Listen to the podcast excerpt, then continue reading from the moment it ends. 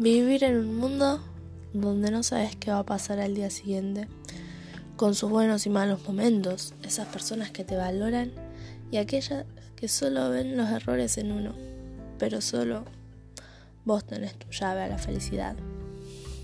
¿Quién quieres ser? ¿Dónde querés estar? ¿Y de qué manera? Tu futuro lo vas armando de a poco. Olvida el pasado y aquello que te hizo mal. No vivas del que, del que dirán. Sé quién quieres ser. Tienes que creer en tú, en ti primero, en ti mismo, para que el resto crea. Porque si vos no crees en vos, ¿quién más lo hará? Puede que haya personas que crean, pero si no los valoras las puedes perder. Puede que sea difícil, pero que sabes si nunca lo intentas. ¿Qué puede pasar si te lanzas de lleno a la felicidad?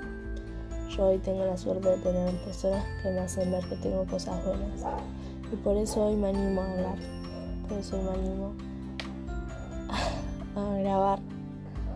Sé lo que es sentirse solo, pensar que no servía y ver que eso es algo, que eso es solo algo más.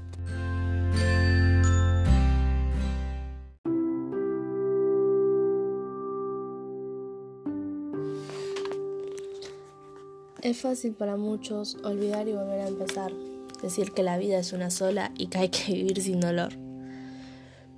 Pero para estas personas que sufren, que han vivido tanto en tan poco, no es fácil dejar que algo después, algo después de tanto. Es difícil para una persona que lo sufrió mucho, que todo el tiempo le tiran mierda. Yo de cero no pude empezar y no creo que hacerlo nunca.